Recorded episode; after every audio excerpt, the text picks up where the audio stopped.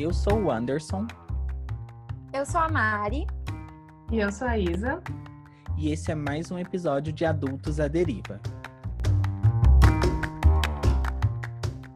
No episódio de hoje, a gente vai falar um pouco sobre a ansiedade profissional é, é, muito comum a gente falar um pouco sobre crise. Então, eu tenho uma crise nos 18, eu tenho uma crise nos 25, nos 30, no 35 e no 40. Então, parece que de 5 em 5 anos a nossa cabeça dá o um mortal e a gente precisa entender o que está acontecendo. Quando a gente é adolescente, essa crise está muito ligada ao que a gente é. Então, o que eu sou, em qual tribo eu me encaixo, eu sou emo, eu sou restart, o que que eu sou?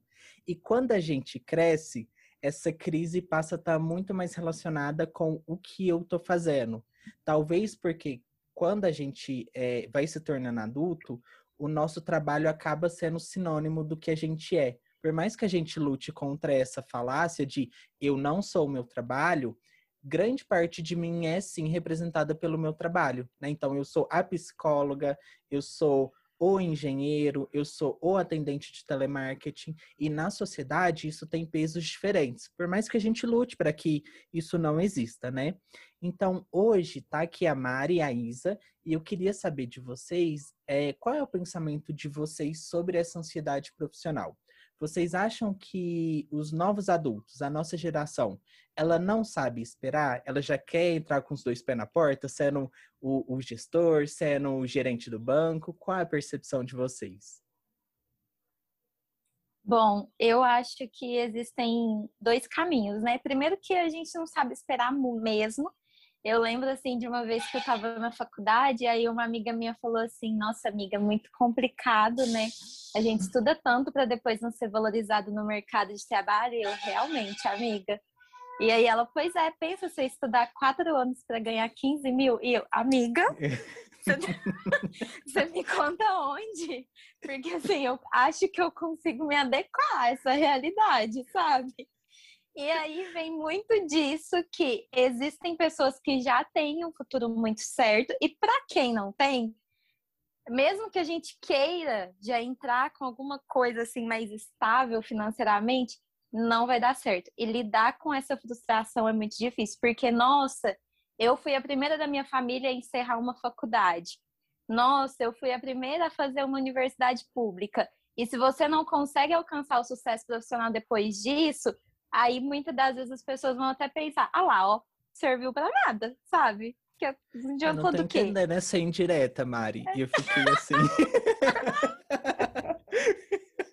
Parece que você tá falando diretamente é, pra mim. Eu tô meio confusa. Era, não, não entendi. Ai, gente, Esse daqui desculpa. não é episódio de Big Brother não, viu, anjo? Limpa o veneno, bebê. Tá não, mas...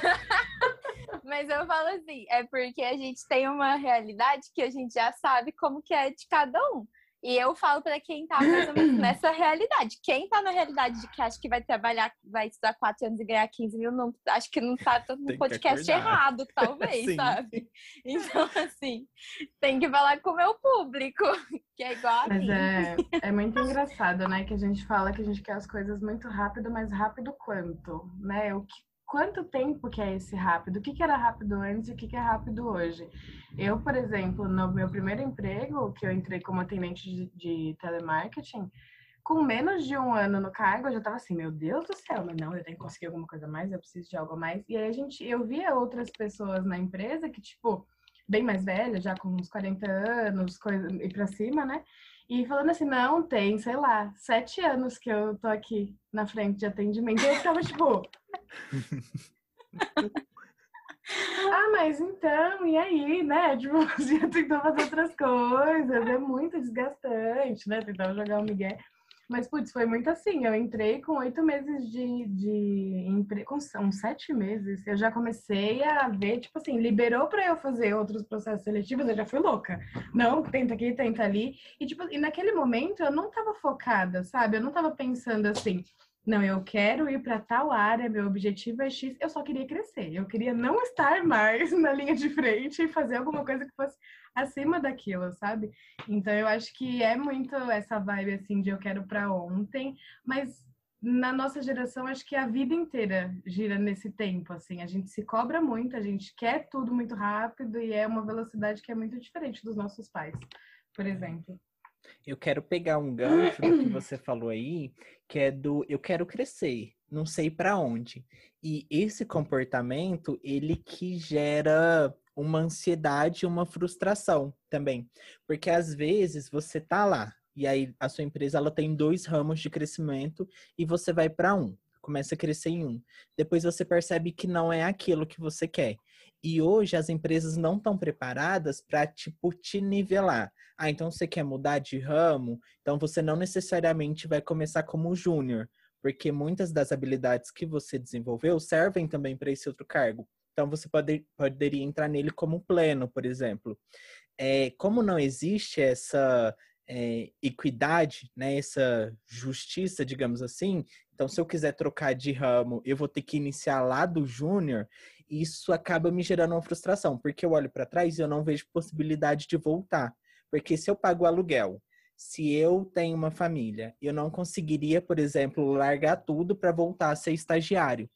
E aí isso talvez me coloque uma situação de ter que ficar em um trabalho que eu já sei que eu não gosto, que foi legal durante um tempo, ou que eu estava eh, é, crescendo, mas eu não estava com um pensamento estratégico e realmente concentrado no que eu realmente queria fazer. E isso pode, né, ocasionar é, aquela tristeza, né? Eu acho que todo mundo que já trabalhou no meio corporativo percebe aquela pessoa que é triste, sabe? que faz um trabalho assim, mas ela não tem aquela animação. E você, eu já trabalhei com a Isa e eu já trabalhei com a Mari. É, na Mari foi dentro da faculdade, né? E é muito, é, é, o que te motiva faz muita diferença.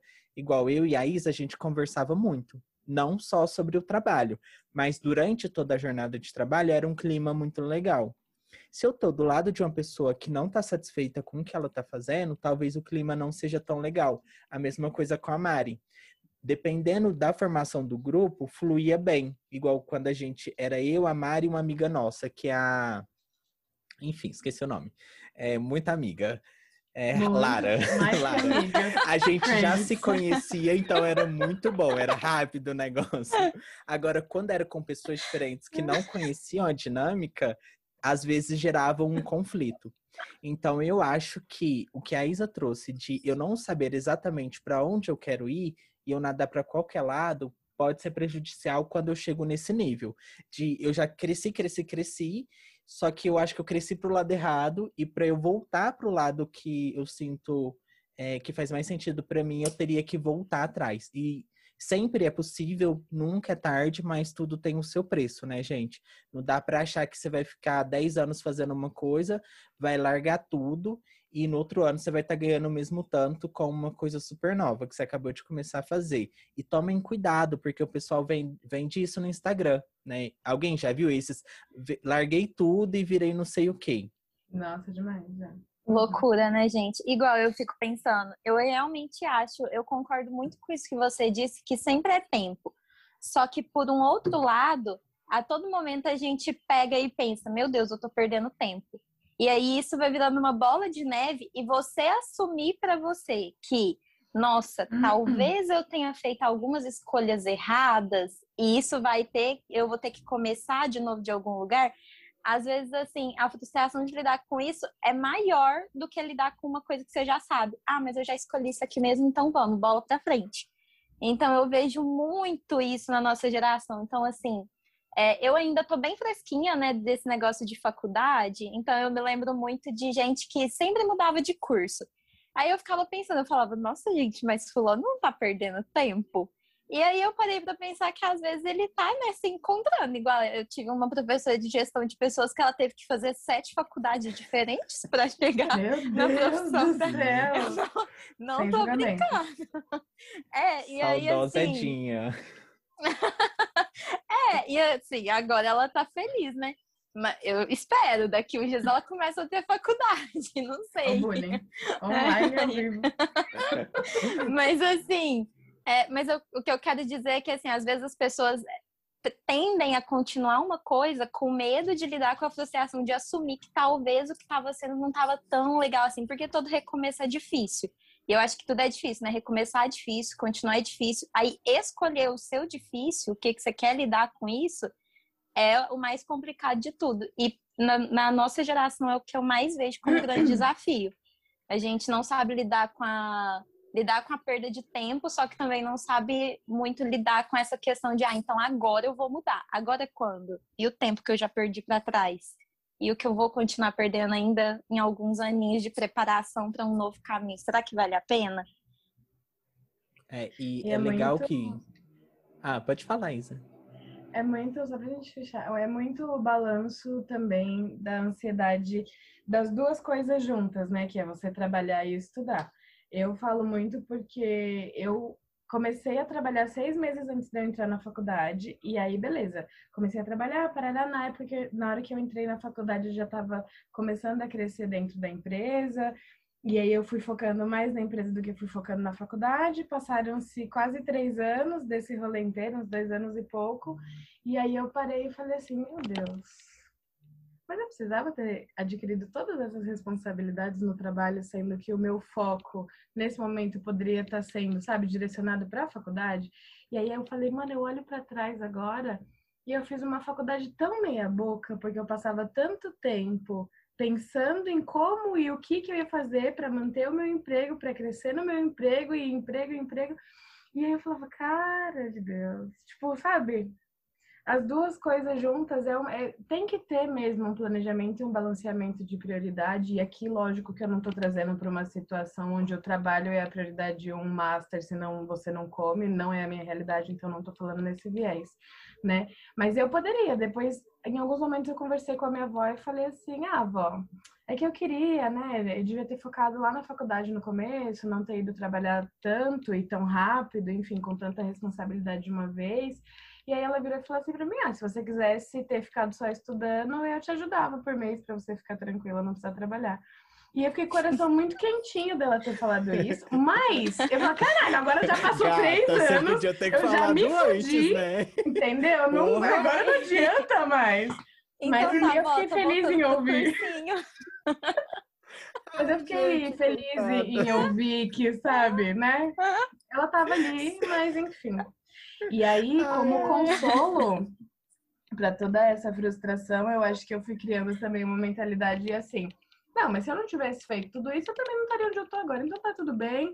A faculdade tá trancada, entendeu? Porque a perspe perspectiva de futuro ela... tá difícil, ainda tem uma pandemia Ai, aí. Meu Deus do céu. Eu tô colocando tudo na conta do Na COVID. pandemia. Ai, é, é isso. Mas Isa, eu queria trazer aqui... Feliz, só que ficou do avesso. eu queria trazer aqui um paralelo, porque segredos da nação. Eu também não me formei ainda, né? Eu tenho que entregar o meu TCC. E comigo foi muito o que aconteceu com a Isa. É, eu entrei num trabalho que era uma matéria super diferente do que eu estudava e eu consegui levar até certo ponto. Quando chegou só para o TCC, é, eu te, te, tenho mais tempo, né? Só que me parece que a ansiedade é um pouco maior para terminar isso, sabe? A ansiedade, assim, me inibe de terminar. Eu tô fazendo até terapia para ver se eu termino o TCC. Muita gente fala, ah, era mais barato pagar alguém para fazer, e eu concordo. Mas eu acho importante a gente se conhecer, porque hoje essa ansiedade profissional, que era uma preocupação de é, o que, que eu estou fazendo, né? Como que a faculdade ela influencia no que eu estou fazendo? Se eu me formar, eu vou ganhar um pouco mais. Se eu me formar, será que eu vou fe me fechar nessa caixinha profissional e não vou conseguir fazer é, outras coisas? Tudo isso é, fica na minha cabeça e me impede de terminar, né? Porque eu não sei, eu carrego esse peso comigo de que se eu me informar em X coisa, eu vou fazer só tal coisa. E eu acho que aqui a Isa é um exemplo né, maior disso tudo. Eu queria até que a gente falasse um pouco sobre essa cartilha que a gente segue, né? Será que essa cartilha realmente tem alguma coisa a ver? Porque a nossa cartilha é assim: com 15 anos você está no ensino médio, e aí você já começa a pensar o que você vai fazer, você faz a faculdade e depois você vai fazer aquilo né? E aí você vai fazer aquilo, mas você vai começar no júnior e vai subindo para talvez com 40 anos você tá ganhando bem e ter uma carreira assim para se orgulhar. quando a gente olha para os nossos pares hoje, né, no Instagram, é, você tem dois extremos. Você tem a pessoa que ela faz um monte de coisa ao mesmo tempo. A gente já falou muito aqui sobre a Usley, né, Isa? Que ela é empresária, ela já trabalhou no call center, ela tem a marca dela, ela trabalha como influencer. E a gente tem no LinkedIn um outro uma outra coisa completamente diferente, que é pessoa com 19 anos já começou a estudar aquilo que ela ia fazer com 15 e agora ela já tá trabalhando no Google, um cargo super fodido lá. Então, eu fico pensando na saúde mental dessas pessoas, né? É, juro, parece que essas Nossa, pessoas elas gente. passaram o boi na frente da da carroça, né? Qual é a visão de vocês sobre essa cartilha, né? Que, como é que vocês enxergam isso? Eu acho que de toda forma que você pensar, vai dar errado. Por exemplo, é, a Isa e o Anderson, eles tiveram que lidar com trabalho e estudo durante a faculdade inteira. Eu tive uma realidade muito diferente, que a minha mãe, ela virou para mim e falou assim, falou, olha, Mari, se dedica aos seus estudos, não se preocupe com, com trabalho. Isso depois vai, você vai colher lá na frente. E eu tô esperando até hoje para colher, tá, gente? Inclusive, tô formada, tá? E assim, tô esperando. Porque as coisas não acontecem como a gente espera. E aí, quando vai para quando você vai para essas redes sociais, no Instagram é tudo muito bonito. E no LinkedIn eu tenho uma, uma dificuldade de lidar com ele, porque as pessoas estão extremamente realizadas também por lá. E aí tem o caso de sucesso do menino que começou a empreender com não sei quantos anos, e eu fico pensando, gente, nessa época eu não estava pensando nisso, não. Será que o problema sou eu? Que não é possível. Eu me dediquei esse tempo todo de faculdade e, assim, é, é claro que depende do, do, plano de carreira de cada um. O meu, ele é uhum. bem específico, ele é bem a longo prazo, então não me desespera por enquanto. Mas eu fico pensando, será que daqui a alguns anos, às vezes, não vai bater um pouquinho na porta e eu vou ficar levemente desesperada? Então, assim, eu sigo muito aquele ditado de vamos nos desesperar com calma. Porque de todas as formas, não vai acontecer da forma que você pensa, não vai. Eu tive muito.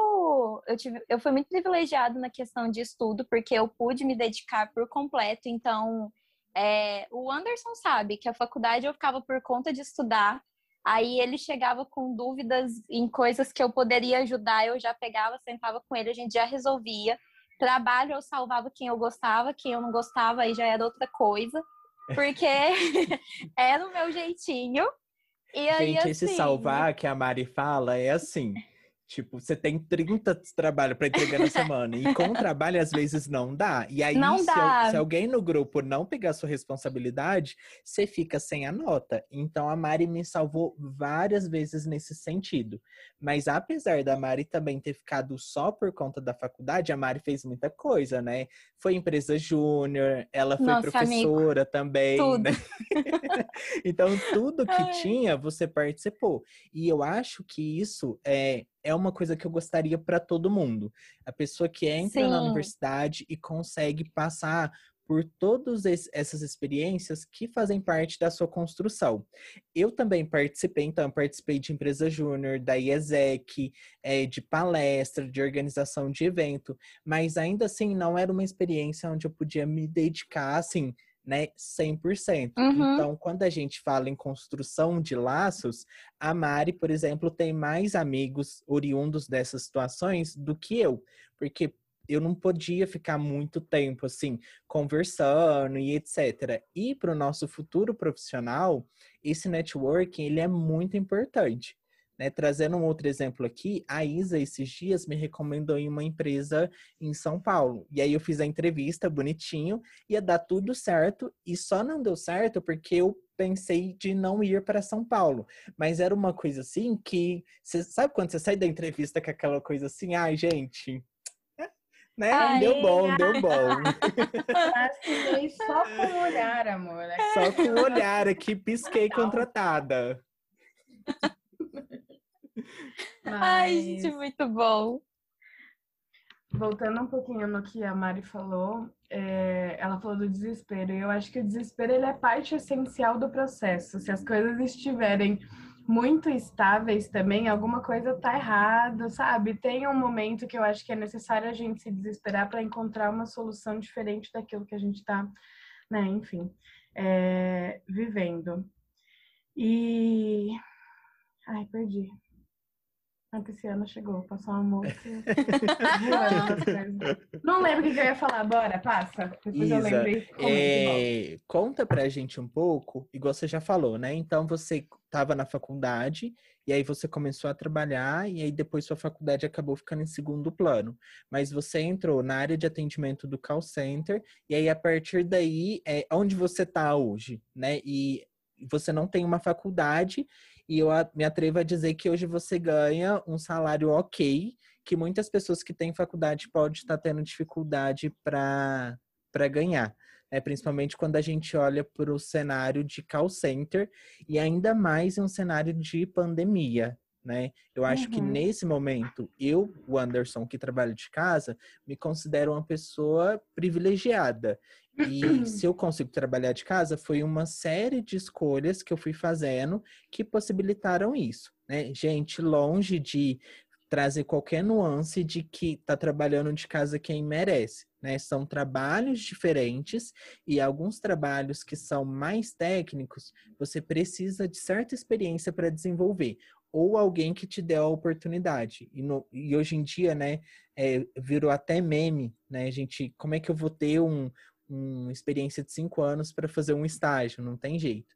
Mas eu queria que você trouxesse um pouco essa sua experiência, Isa, para mostrar para o pessoal como é, nem sempre o caminho reto é o que vai te, te levar. Tem outros caminhos, dá para fazer algumas curvas, dá para conhecer outros lugares. Fala uhum. sua formação também, né? É, e você fez eu lembrar que eu ia falar da fala da Mari, que era ela, ela comentou, nem tudo que a gente planeja sai exatamente como esperado, mas ainda assim eu acho que é necessário um planejamento para não cair na burrada, tipo assim, sabe, da perspectiva de futuro a médio prazo, que é que foi o que me faltou lá no passado quando eu comecei a trabalhar. Não precisa ser a longo prazo, que eu acho que a nossa geração nem pensa mais tanto assim, não é tão comum a gente pensar, nossa, daqui 20 anos eu quero isso, isso, aquilo, e vou traçar o passinho de formiguinha desde hoje. Acontece ainda, mas eu acho que a nossa geração ela traz isso para o curto e para o médio prazo, né? O que, que eu quero amanhã e o que, que eu quero daqui dois anos? Onde que eu quero estar? O que eu quero fazer?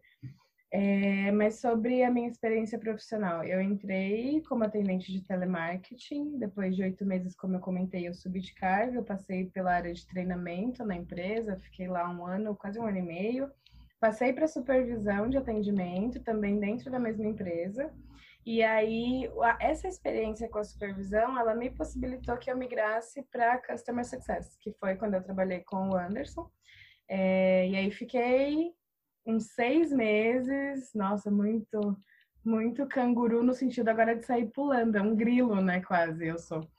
É, é, e aí eu fui para CS e fiquei lá uns seis, sete meses mais ou menos, oito meses. E aí de lá surgiu uma oportunidade, né, uma vaga, e eu me inscrevi para fazer curadoria de chatbot na mesma empresa. E aí eu e o Anderson come... é, continuamos trabalhando junto, mas um pouquinho mais distantes. Fiquei um tempinho na curadoria de chatbot, acho que foram cinco meses, e aí migrei para essa empresa que eu trabalho hoje, como Customer Success de novo, mas estou me profissionalizando em paralelo em UX Writing, e nada disso, assim, eu precisei de faculdade, foi a minha experiência em cima da experiência, e etc. Como eu comentei, né, que eu fazia faculdade aqui na Federal de Uberlândia, e era licenciatura em teatro. Não é nada técnico o suficiente que tenha me possibilitado, é, né, enfim, desenvolver essa parte operacional de todos os trabalhos que eu já fiz. Não tem nada a ver, me desenvolveu enquanto pessoa e vários outros rolês, né? Enfim, e a partir daí eu fui conseguindo migrar para essas áreas mais técnicas, me, me profissionalizando, crescendo, subindo, e hoje tá super ok. Eu acho que é um salário super legal, sim, e eu sinto orgulho de falar, olha, eu conquistei o que eu faço hoje, com o valor que eu ganho hoje, na empresa do tamanho da empresa que eu trabalho hoje, e foi porque eu batalhei muito para chegar aqui, não porque eu mereci, mas porque eu tive que ralar pra caramba em vários outros cargos e outras posições também complexas para conseguir passar numa entrevista e entrar para onde eu tô agora, né? Certo. E aí, nesse paralelo da Isa, que é através e, uma característica da Isa, gente, que eu posso contar aqui é a questão do relacionamento. Então a Isa sempre teve um relacionamento muito bom, o que facilita para você transitar entre cargos, né? Então tudo é mais fácil, gente, quando você consegue desenvolver uma confiança nos seus relacionamentos. E o paralelo que eu quero fazer são com uma, é com uma outra realidade que eu e a Mari conheceu de dentro da faculdade, mais especificamente da administração, onde muita gente que está ali, os pais já têm empresa, né? Já tem uma coisinha ali para tocar, uma coisinha simples. Aí, é, essas pessoas, elas não passam por esse processo que a Isa tá passando e passou, um processo que a Isa passou com sucesso. É, não é só a Isa que passa nesse processo, tem muita gente tentando passar por esse processo que a Isa conseguiu. E em outra ponta, a gente tem pessoas que já entram como é, diretores, é, gerentes, né, que não tem nem cargo, cargo dona dona de mim mesma. então, assim, é, quando a gente vai olhar para os nossos colegas, é quando a gente vai olhar para o LinkedIn, para o Instagram, que é uma grande fonte, é um grande gatilho desse, é, desse, dessa ansiedade profissional, desse desejo de, meu Deus, eu ainda sou analista, e o cara que estava lá na sala comigo agora ele é diretor. É, é muito importante a gente entender da onde a gente veio e prestar mais atenção no caminho que a gente percorreu. Tá, eu tô aqui agora, mas da onde eu vim? Aí mede essa distância, da onde eu saí, da onde eu cheguei, e mede a distância daquela pessoa que você está se comparando, aonde ela estava e aonde ela chegou porque você pode estar tá atrás nesse sentido, mas você vai ver que sua caminhada foi muito mais longa e mais penosa. E aí você vai ver a pessoa, ela tá, né, na frente, digamos assim, mas a caminhada dela foi dois passos. Ela só levantou do sofá. Então, eu acho que isso pode reduzir muito essa questão da ansiedade profissional e saber que você tem o seu caminho, que você tem suas escolhas, tudo bem você querer trocar de carreira, né? Você, o sucesso, gente, não é só um cargo alto. É, eu trabalhei no call center e tinha muita gente realizada ali, muita gente que gostava do que fazia.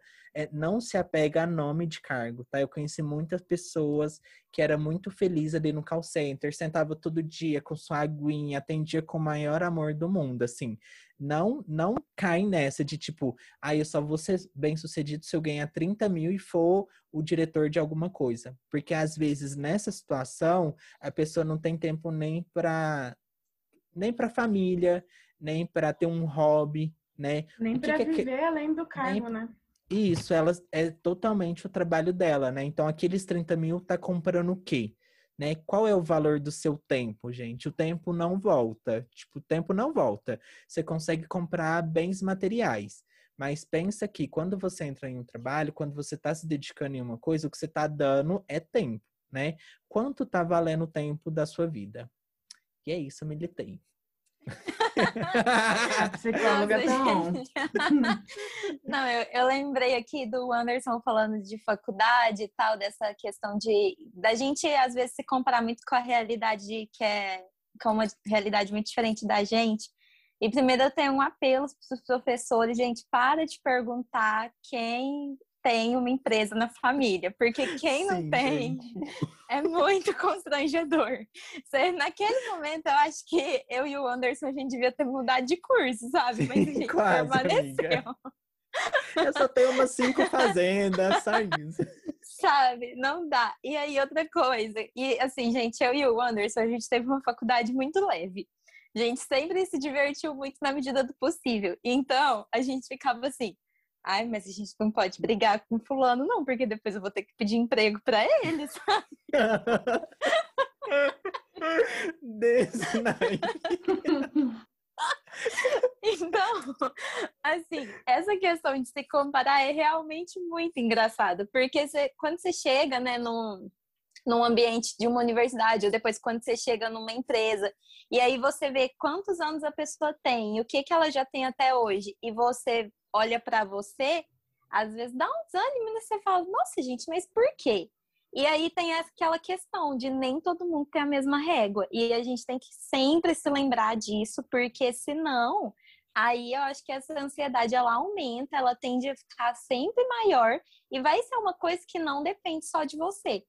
Então, assim, eu acho muito, muito importante a gente lembrar dessas coisas E uma coisa que eu acho que faz, que fez muito bem para mim no período de faculdade, faz até hoje, é que assim, eu acredito que eu tenho um bom relacionamento com várias pessoas que se um dia eu precisar, elas vão poder me indicar, ou elas vão lembrar de mim em uma vaga. Mas eu me cerco, principalmente no meu núcleo mais íntimo, de pessoas que têm uma realidade muito parecida com a minha. Porque ali é onde eu encontro apoio, é onde eu encontro força, é onde eu falo pro Anderson assim, nossa, amigo, pelo amor de Deus, eu, eu não, não, não me vejo como uma profissional preparada. E aí ele fala, ai, para, né, gata? Você fez isso, você fez aquilo, fez aquilo outro. Eu acho que se eu falar isso para uma pessoa que tem uma realidade muito diferente de mim, ela vai falar assim, poxa, difícil, né? E aí eu vou, eu vou ficar oh, na mesma. Que a gente tem uma amiga que é amiga da dona da Magazine Luiza, né? Então, assim, é, como é que você vai falar leve. isso para essa pessoa? Você vai falar, ai, amiga. É, ai, é foda, né? ela vai falar isso, ela vai falar, vai falar complicado, né? Não, ela vai postar uma frase para você: foco, força e fé.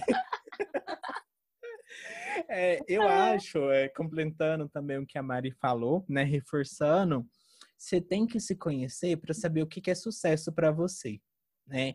Às vezes, gente, o seu sucesso é muito barato e você tá querendo comprar o sucesso de outra pessoa. Né? Então, saiba o que te faz feliz, o que te faz realizado. Se você é feliz, gente, é, limpando casa, né? Vai limpar casa. Para que, que você vai querer estudar programação? É, eu sei que a gente está em uma sociedade capitalista, então a gente precisa de dinheiro, sim, gente. Então eu não vou julgar ninguém que, tipo, ah, eu trabalho só por dinheiro, né? E o que eu faço é por dinheiro. Por exemplo, a minha mãe é diarista. Eu não sei se minha mãe gosta de ser diarista. E se eu fosse chutar, eu chutaria que ela trabalha pelo dinheiro, né? E então isso não foi uma escolha para ela. Então, eu acho que se é uma escolha para a gente, o mínimo que a gente pode fazer é refletir sobre, né? O que que me faz feliz? Porque se for para trabalhar só para ter dinheiro, gente, é, e isso aprendi dentro da terapia, de fome você não vai morrer, sabe? Sempre tem alguma coisinha assim para você fazer. Nem que você vá bater perna lá no braço, né? Igual eu fui na minha visita com a Isa, ficar entregando panfleto, sabe? É, eu não vou entrar no mérito de se é justo ou não, com certeza não é gostoso, mas pagaria conta, né? Então, se você tem a possibilidade de escolher, gente, reflita. Não compre o sucesso alheio sem refletir. Né? Então, às vezes, para o outro, ser diretor é o sonho dele. Sabe? Não embarca. Tipo, saiba o que, que é o seu sonho. Porque às vezes o seu sonho é ter uma casinha de boa, poder ir no barzinho no sábado, ir no pagode na quinta-feira, ou trabalhar de casa, ou ter um carro. Sabe? Às vezes o seu sonho é, é tá mais tá mais perto. Porque senão você vai ficar naquilo de tipo. Se você tem um sonho muito alto, né? Igual a Anitta, por exemplo é, gente, quantos, quantas Anitas não sonharam e ainda estão sonhando por aí? A Anitta trabalhou muito, né?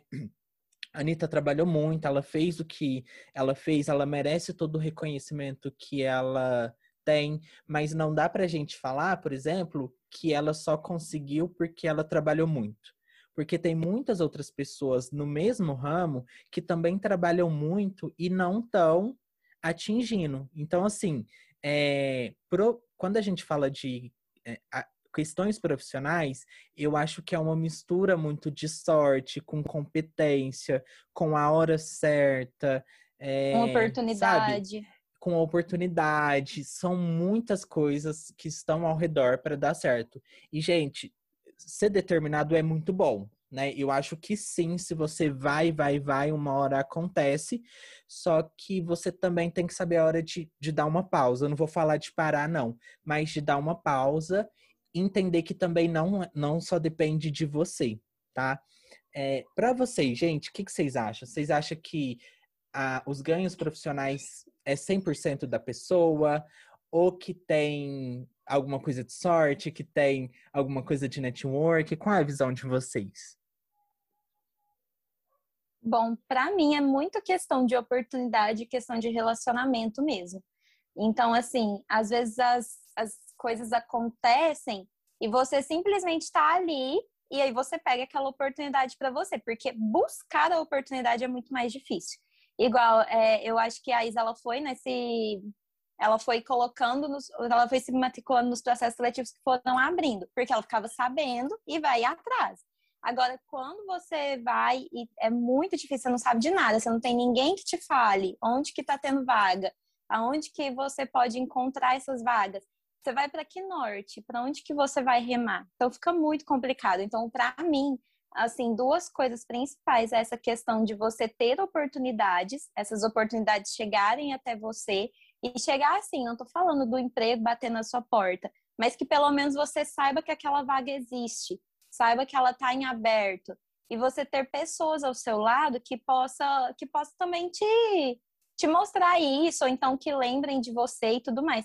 Porque senão não adianta nada, né? Você tem um monte de amigo, todo mundo empregado, todo mundo feliz, você nas, na mesma, e aí você não tá feliz, mas também ninguém te ajuda. Então, assim, acho que é fatores principais. Sim. É, eu, a gente sempre comenta, né, amigo? Tipo, muitas vezes, e eu acho que em muitos episódios a gente já falou sobre como a rede de apoio é essencial para de todas as áreas da nossa vida, tudo, e no trabalho não seria diferente, né? Ter amigos que te incentivam, ter amigos que, né, enfim, o tempo inteiro ali. Ai, vi uma vaga, lembrei de você, olha esse conteúdo, acho que você vai se interessar. Ó, oh, tô estudando isso daqui, o que, que você acha? Vai ter um bootcamp semana que vem de graça, se inscreve aí. E a gente vai criando essa solidez nas relações para se ajudar, né? É, são amizades que de fato querem esse bem e, e conseguem te ajudar a evoluir.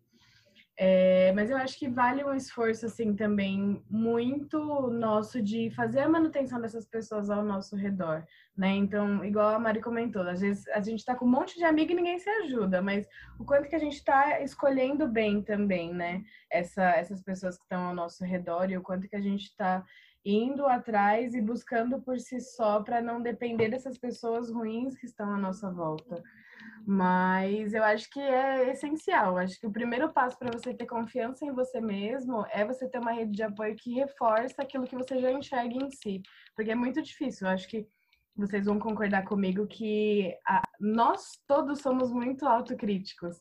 E às vezes o que a gente vê de algo para criticar no outro, às vezes é até mais leve do que em alguns momentos sozinhos a gente com a nossa cabeça pensando e falando, mano, eu sou uma bosta. Eu não sirvo para nada, eu sou uma péssima profissional, eu errei uma coisa, eu vou ser demitida, nunca mais ninguém vai me contratar, porque todo mundo vai saber do meu erro. E aí você vai alimentando essa síndrome do impostor com a, com a, a visão também que tudo é 880 ou deu muito certo, se, né? E é muito ruim a gente, a gente pensar que de 20 acertos que a gente tem e três erros, os três erros vezes gritam mais alto. Então, acho que para evoluir, para dar passos, para seguir, conseguir trilhar esse caminho, as pessoas ao nosso redor são sim muito, muito importantes. Concordo, né? Não, não tem como não concordar com isso. Igual a Isa falou, em vários episódios a gente já trouxe essa questão da rede de apoio, porque é isso, gente. Ser adulto é ser responsável pela própria vida, mas saber também que não dá conta de tudo sozinho. E ter, construir uma rede para que você possa pedir apoio quando você precisar, né? E também para essa rede te apoiar mesmo sem você pedir. Porque, igual a Mari falou, às vezes, gente, se você tem um amigo que está desempregado, você sabe que ele tá triste. Você não vai achar que ele tá feliz. Então, se você né, é amigo dessa pessoa e consegue ter esse tempo, você viu uma vaga que é o perfil da pessoa, gente, manda para a pessoa. Tá precisando na sua empresa? Manda para sua empresa. Consegue conversar? É, converse. Eu lembro que quando o George foi demitido, hoje ele não pôde participar, mas quando o George foi demitido, eu fiz questão de falar com ele pelo telefone. Porque, gente, ser demitido, eu acho que o primeiro baque é esse, né? Nossa, nunca mais eu vou ter um emprego, né? Vou morar de perto da ponte, não vai dar para eu pagar o meu aluguel. Então, ter amigos nessa hora é muito importante. E sobre a ansiedade profissional em si, do querer, o que eu posso deixar assim de de consolidado de todo esse papo é saiba o que você quer, o que te faz feliz, né? Não tenha medo de dar um, dois passos atrás, reveja as suas escolhas, né? E pode se comparar, mas tenha certeza de que a régua é pelo menos parecida com a sua, né? É, olhe para pessoas que estão dentro da sua realidade e para de olhar para os outliers, né? Então, por exemplo, você tem pessoas que estão na sua realidade que dispararam muito, mas ela é tão distante da sua realidade que ela começa a chamar até atenção. Isso é importante você entender também. Aquela pessoa que está na capa de todas as revistas, ela está na capa justamente por ter conseguido o feito de sair desse lugar aonde está todo mundo, porque não é uma tarefa fácil e não depende só de você, pessoal. A mobilidade social, socioeconômica, ela reduziu muito. O que, que isso quer dizer? Que antes era muito mais fácil você nascer pobre e depois conseguir ter uma renda um pouco melhor, conseguir juntar uma grana, comprar uma casa. A nossa geração tem uma mobilidade muito menor. Isso significa que os salários são achatados, o poder de compra é muito reduzido e talvez você vá trabalhar a sua vida toda e vai conseguir apenas um terço de quem trabalhou com o mesmo, com a mesma, né, é, com a mesma força de vontade nos anos 80, nos anos 90.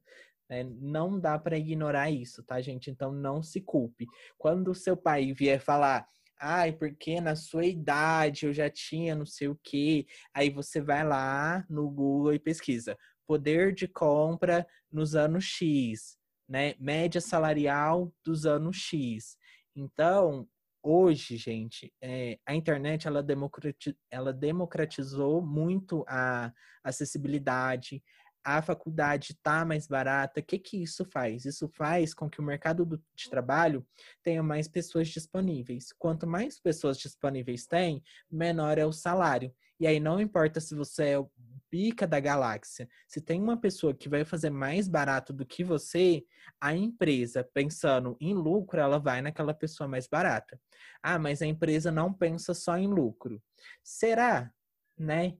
Será? É, esse a gente tem um selo Great Place to Work, a gente tem um Gimpass aqui, tem um, um, convênio médico, mas lá no final do mês, se a empresa não der lucro, será que você vai conseguir o seu, vai manter o seu trabalho? Eu acho bem difícil, viu? Então, às vezes, você também tem que separar o que, é o desejo da empresa e o que é o seu desejo. Não trabalhe para a empresa atingir os objetivos dela Tra só trabalhe para isso caso seus objetivos estejam minimamente ligados àquilo, tá? Não entre só para pegar o seu salário, porque isso não vai te sustentar lá, você não vai conseguir. E uma das coisas que eu acho que a nossa geração valoriza muito, falando disso de trabalhar para a empresa atingir o objetivo dela, é uma tendência da gente procurar mais lugares em que a gente realmente se encaixa, assim, né? Tentar ter um, um critério um pouco maior para falar, ah, aqui eu quero trabalhar. A gente dá uma estudada antes, conhece a empresa, entende o que, que a empresa está fazendo socialmente, além do, do, do, trabalho operacional do dia a dia, e aí falar, ah, não, acho que aqui está ok. A gente tem uma criticidade maior também para começar a separar o que, que ofende a gente, ainda que indiretamente e diretamente também, e qual lugar que a gente vai se sentir mais confortável, vai conseguir ter uma perspectiva de, de trabalho melhor, de relacionamento com as pessoas ao redor e etc. E nossa, dá até para fazer um merchanzinho assim de onde eu trabalho hoje, porque é, agora eu entendo que realmente é você inserir essa parte cultural dentro da empresa e viver e se sentir bem lá dentro e como consequência é, conseguir diminuir um pouco da ansiedade geral de estar trabalhando, da ansiedade do que, que você quer para o futuro, sabe, de viver uma cultura onde todo mundo se ajuda a pensar e, e construir junto, não é cada um por si lutando na competitividade e na rivalidade, é uma coisa mais vamos dar as mãos e a gente chega todo mundo num objetivo legal pelo menos minimamente em comum, vamos. Então, você fica mais tranquilo, menos ansioso, menos estressado, menos, sabe?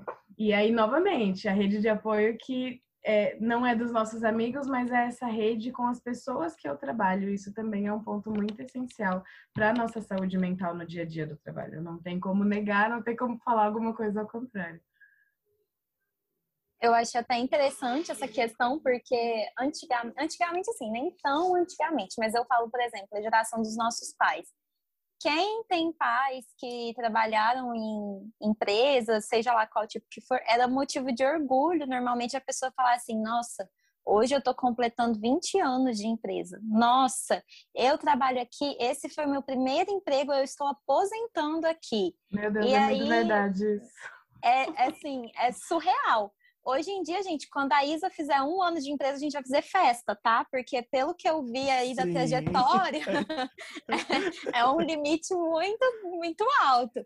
Então, para ver como é muito diferente essa questão, que a gente, se a gente recebe propostas melhores, eu acho que a gente também abraça com mais facilidade. E porque assim, o que eu vejo que antes a gente tinha, antes assim, os nossos pais tinham tanta segurança do lugar que eles estavam e que ali era o ideal que às vezes a pessoa nem mudava. Ela poderia até ter oportunidades, mas ela ficava ali, porque a história que ela construía junto com aquele trabalho era algo que a nossa geração, eu acredito que não vai ter. A gente vai ter a nossa história. E aí, se der assim, né? A, se a gente tiver a sorte de ter oportunidades bacanas nesse trajeto, melhor ainda, porque eu de verdade, eu tô tentando lembrar aqui dos meus amigos, tudo bem que todos são muito jovens, mas ainda assim, sendo muito jovens, é uma galera que já mudou de emprego, que começou, foi para outro lugar, surgiu outra coisa. Não é tipo, ai, amiga, graças a Deus faz três anos que eu tô trabalhando em tal lugar. Não que isso seja ruim, mas é uma realidade muito diferente hoje em dia. Eu acho que a gente, mesmo que a gente tenha uma vontade de, de ter sempre uma história bacana, se surgir oportunidades melhores, a gente simplesmente vai. E por que não, né? Então, assim, eu acho muito, muito incrível pensar nisso, que antigamente, se a pessoa falava, ai meu Deus, eu entrei aqui como estagiário, eu vou aposentar, eu tenho orgulho disso. Não que não seja motivo de orgulho, não é esse o ponto, mas é que a gente não, acho que não tem mais essa, todo esse relacionamento, toda essa, quase um casamento com o emprego, é, sabe? Tipo, eu acho que nesse momento aí, o pessoal era literalmente, eu sou o meu trabalho, sabe? Então, era uma coisa só. Hoje, eu acho que nós, novos adultos, temos uma outra visão. Então, eu tenho um trabalho, mas eu sou outra coisa. Então, assim, foda-se se eu trabalho na BRF, eu sou vegana. Então, antes não tinha essa. Antes eu acho que não tinha essa separação. Go vegan. Entendeu? Meu Instagram pode ser todo go vegan. E foda-se, eu posso trabalhar em uma empresa de maquiagem que faz testes em animais. Mas lá no meu Instagram eu sou um influencer que não usa maquiagem que faz teste em animais. Eu, hoje existe essa separação. É... Mas isso não é positivo, de certa forma, também, né? Não, é, não é, não é coerente, né? Mas é. tem uma coisa que você aprende na terapia, gente, é que viver é uma série de incoerências. Às vezes você vai fazer coisas que você não aconselha, sabe? E né, uma coisa bem quebrando tabu e tá tudo bem. É sobre isso. nem sempre a gente vai viver nem 100% em coerência, gente. Eu acho que isso nem existe, assim. Me atrevo a dizer que não existe isso. É... E aí a gente tem uma sociedade capitalista, né? Às vezes você vai ter que ganhar dinheiro, né? né? Por exemplo, você vai num cabeleireiro, isso aconteceu comigo essa semana. Fui cortar o cabelo. Gente, eu entrei, tomei o tempo do cara, o cara cortou meu cabelo bonitinho, ele me cobrou 10 reais. Gente, 10 reais não paga nem a água. Tipo, eu vou ali no shopping, se eu for cortar o cabelo, eles vão me cobrar 70 reais. E aí, na hora que o cara falou 10 reais, eu falei, meu Deus, meu Deus. Eu sei que é a realidade do bairro, mas eu falei, dei 15 reais, né? É o que eu poderia pagar mais dentro da minha condição.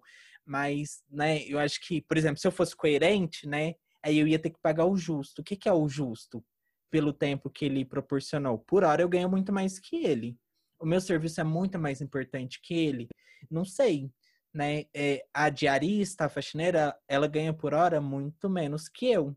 O serviço dela é menos importante? Não sei.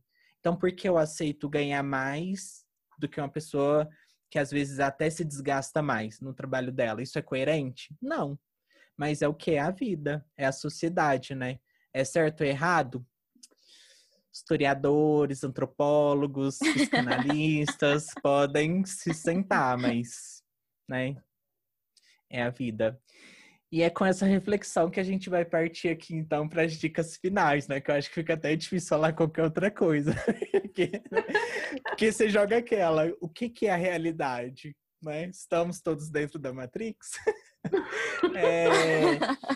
Qual é a dica de vocês, gente? A Mari, pessoal, por que, que a Mari é super centrada? Porque ela, ela, até falou que ah, o meu é mais a longo prazo, que ela quer ser professora, tá, gente? Uma coisa assim. Vai ganhar milhões nas federais por aí. Então, é, é um pouco diferente. Então, a ansiedade também é um pouco diferente quando ela existe. E aí, eu queria que cada um falasse como lida com essa ansiedade, né? E a gente pode começar por você, Mari. Então, como o Anderson falou, eu acho muito incrível esse negócio de todo mundo que me conhece falar, ai Maria, eu queria ser tão tranquila com você, e eu penso, meu Deus, estou representando bem o papel, graças a Deus. ainda, ainda não fui desmascarada, mas é porque é assim. É, eu acho que isso vem muito de como a sua família também sempre lidou com isso. Que a minha mãe, gente, eu estava me formando no final do ano passado, a gente estava aqui na colação online, né? Porque é do que foi possível. E ela, ai filha, mas você tem certeza? Então, assim, acho que se eu virasse dela, ai mãe, decidi que agora eu vou fazer odonto, vou uma coisa totalmente diferente do que eu faço, eu sei que eu teria esse apoio. Então, eu acho que a minha tranquilidade no, no que eu espero para um futuro profissional vem muito disso que aqui em casa é muito tranquilo. E é claro que, para quem não tem uma realidade dessa, é, as, a, a, cobrança que a pessoa faz ela é muito maior, ela é muito mais alta. E aí vem aquilo que eu falei durante o episódio, que eu acho que a gente tem que se cercar de pessoas com a nossa realidade para saber fazer uma comparação, ter uma, uma rede de apoio que te ajude, que de fato te ajude, que lembre de você. E, se possível, se estiver no seu orçamento, você faça terapia porque aí vai ser, vai fechar com chave de ouro. No meu caso, os meus planos, eles são para longo prazo um pouquinho mesmo, igual, é, eu me dediquei à faculdade, aos estudos, eu fiz tudo que tinha dentro da faculdade, acho que chegou no final, tinha, eu chegava no e-mail os editais que estavam abertos para projetos, faltava escrever assim, Mariana, desse você não pode participar mais, que eu já tinha feito. Então, era sempre assim. E, gente, quando eu falo que eu fiz de tudo, eu fiz de tudo, tá? Eu e o Anderson. Tudo, gente. Até carro a Mari já montou na faculdade. Muito bom. Eu tinha passado num processo seletivo para um projeto que era da engenharia. E aí eu cheguei lá, né? Só os charangueiros on e eles e eu, ai, ai, hoje a gente vai falar de motivação.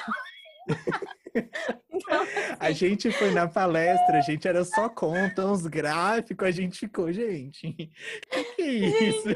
Foi hilário. A pessoa falando assim, não, porque a gente tem que fazer a capacidade do motor. E eu pensando, meu Deus, eu ando de ônibus. O que, que esse menino tá falando, gente? Mas assim, foi tranquila, sabe? E aí, eu, eu fiz tudo, fiz tudo, fiz tudo. Os meus amigos sabem que o meu projeto é o quê? Continuar estudando, porque para a carreira que eu escolhi para mim, é, é esse o ponto, é essa a chave. Não adianta eu me desgastar para fazer vários projetos seletivos, pro, opa, processos seletivos, se depois eu não conseguir fazer o meu projeto de mestrado, que para o que eu escolhi é mais importante. Então, eu acho que vem muito disso. É, atualmente, eu sei muito o que eu quero e as etapas que eu preciso passar para chegar até lá. E eu preciso entender que é um caminho demorado. Não adianta eu querer ter uma carreira acadêmica achando que eu vou me formar e depois entrar na sala de aula, porque não é possível para a área que eu escolhi. Então, assim, é, é um, é um trabalho, gente, é um esforço diário. Acho que há quatro anos, desde que eu, de, desde que eu decidi mais ou menos que eu, era esse o caminho que eu queria, eu venho trabalhando isso com, comigo e com, com a minha família, no caso a minha mãe, porque somos só nós duas, desde sempre. E aí é isso que me mantém estável. Então, assim, a pandemia não me desesperou. A, a, hoje eu trabalho, mas eu trabalho como auxiliar administrativa para poder arcar com os custos do meu do meu planejamento do mestrado, porque aí eu estudo, eu faço cursinhos para planejar para as provas e tudo mais. Mas assim, tá dentro do que eu espero. Eu tô onde eu quero estar hoje, e aí daqui uns anos eu espero estar em outro lugar. Aí eu acho que é isso. Você tem que ter um pouquinho de visão e pensa numa visão mais assim, uns dois anos que é mais fácil de imaginar. Daqui cinco anos, se eu começar a pensar que daqui cinco anos eu tenho que estar com doutorado já, eu vou surtar, gente, não é possível. Uhum. Então, o que é o primeiro passo agora que eu preciso? Ah, entrar no mestrado. Então, estou trabalhando para isso. Depois que eu entrar no mestrado, eu penso no próximo passo. E aí vai. Eu acho que flui melhor do que você pensar, meu Deus, daqui 10 anos eu tenho que ter uma carreira, porque senão minha mãe vai me manter mais. Não, gente, já vai me expulsar. E aí é, é, bem esse caminho. E aí a gente vai mantendo a calma, vai tranquilizando os amiguinhos, tá, gente? Então, assim, quando seu amigo estiver muito triste, também não fala, ai, amiga, mas você não sabe o que é que eu tô passando. Meu Deus. Sabe? Escuta. não seja. Vai, não seja, não seja. Escuta também um pouquinho das angústias do outro. E depois, quando for o seu momento, você fala também que aí todo mundo fica mais tranquilo, fica mais leve, vai levando de uma forma mais, assim, né, de uma forma menos intensa, menos desgastante, porque já é complicado para todo mundo. Então, eu vou tentando fazer né, do meu jeitinho. Daqui uns anos eu conto se dá certo, tá, gente? Aí eu, eu conto pra vocês. Eu vou ficar no aguardo, eu quero um update dessa história. Ai. Vem aí. E Vem você, aí. Isa? Eu acho que eu concordo com essa parte da gente definir pequenos sucessos, né? Muito do que a gente sempre falou sobre jornada do cliente serve muito para a jornada da nossa própria vida, da nossa própria saúde mental, que é definir esses pequenos sucessos, né? Que eu quero conquistar para amanhã, para o mês que vem, enfim. Eu tenho umas vibes assim que do nada chega, desce um espírito do planejamento assim, aí eu planejo meu mês inteiro, aí eu planejo minha semana inteira, aí todo dia eu vou fazer alguma coisa. Nem sempre eu consigo me manter nesse planejamento, mas eu acho que é importante esse momento de parar e você falar assim, o que eu quero agora? Sabe? E a partir do que eu quero, o que eu preciso fazer para chegar nesses lugares? É, então, a minha dica para controlar um pouco dessa ansiedade de futuro ou mesmo do próprio momento atual relacionado ao trabalho e à vida pessoal é parar, refletir. Para mim, funciona muito bem escrever. Eu imagino que deve ter gente que, sei lá, seja fique mais confortável gravando um áudio para se escutar em outro momento, refletir sobre aquilo em outro ponto da vida mas eu para mim funciona muito bem escrever e revisitar isso um tempo depois para entender onde eu estava e onde que eu estou agora, né? Então é muito gostoso eu pegar um texto meu assim que eu escrevi em janeiro do ano passado, totalmente aleatório, de um assunto assim que, nossa, né? Enfim, para mim foi importante naquele momento e aí eu olho hoje e falo assim, caramba, eu tinha medo disso, eu tinha receio disso, eu não queria fazer isso, ou queria demais, eu consegui, não consegui. E aí você vai medindo esse seu próprio sucesso com base naquilo que você desabafa para você mesmo. Não precisa necessariamente ser um amigo que vai te escutar, e é também aquilo que a gente fala sobre, não é a necessidade do feedback, é só de ter alguém para escutar ou, né, enfim. E aí, se você não quiser passar isso para outra pessoa, for um processo mais particular, individual seu, escreve, revisita isso depois e vai trilhando esse, esse sucesso seu, vai entendendo, como o Anderson falou bastante, enfatizou, o que, que é sucesso para você. E vai se entendendo no seu próprio processo. Eu, igual eu comentei, mudei de cargos, na, sempre mudei dentro da mesma empresa antes de sair, mas passei por diversas coisas, lidei com vários tipos de pessoas, não defini um, um planejamento a longo, longo prazo para minha vida. Ainda estou num processo de me descobrir, de me entender. E aí entra a minha faculdade trancada, entra outro curso que eu entrei também parei, porque é muito esse. Eu estou nessa vibe de aproveitar o processo mais do que entender o que, que vai ser a minha chegada. Eu estou nessa descoberta ainda e, e tá tudo bem. Não importa a idade, pode ter gente mais velha escutando esse podcast, mais velha do que a gente, eu falo, sei lá. E aí, é, e pode estar com o mesmo receio, a mesma dúvida, a mesma insegurança de falar: será que eu posso sair desse pontinho que eu tô e me mexer dois passos para lá? Ou será que não? Será que é arriscado demais? E a dica é: investe, se joga, planeja e, enfim, faz acontecer, que pode não ser a chegada perfeita, mas em algum lugar você chega. Ai, arrasou. Eu acho que é isso também. Eu vou resumir aqui as minhas recomendações, mas eu já quero pegar o gancho da Isa. É, essa questão da escrita é muito legal. Eu li um livro que chama O Caminho do Artista, e aí nesse livro a, a escritora traz a atividade de páginas matinais. Então, todo dia de manhã você vai e escreve algumas coisas. Outra coisa legal também é aquele site que você consegue mandar um e-mail para você mesmo, para você receber do, do tempo que você quiser, né? Então é só pesquisar lá no Google, e-mail para mim mesmo, que aí você pode agendar um e-mail para você receber daqui a um ano. É, sobre o planejamento, eu quero recomendar o Instagram da Lívia, que é @liviatiso. Mas eu vou recomendar esse Instagram é, pensando que vocês tenham consciência de que o planejamento, pessoal, ele é de acordo com sua realidade. Então, às vezes a pessoa acorda, faz yoga, é, tem uma casa gigantesca, sabe? Você vai ter que abstrair isso tudo e pegar os conceitos de planejamento e aplicar na sua realidade. Então, se você tem uma casa tranquila que te permita ouvir um podcast, se você tem uma cozinha bacana que dê para você cozinhar alguma coisa, ok você incluir. Mas se você não tem, não se culpe e não ache que, que é impossível se planejar. Se planeja dentro do que é possível, dentro da sua realidade, tá? É, tem muita coisa aí na internet que é legal, mas como está em uma realidade muito distante financeiramente, a gente acha que a gente não consegue. Mas a gente consegue sim, viu? Inclusive fazer um podcast, né? Então a internet está aí para mostrar que você consegue fazer com o que você tem. Você não precisa necessariamente ter todos os recursos. Essa mesma lógica funciona para você se candidatar a vagas.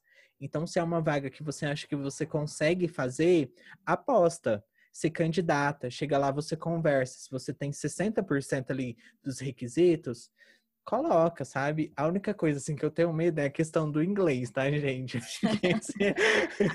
Agora, ultimamente, é espanhol e inglês fluente. É, os não, dois. Não mente muito, não, porque às vezes você vai ter que conversar, né? Aí pode ser. Ai, Lorena. Não me diga menterinas. É.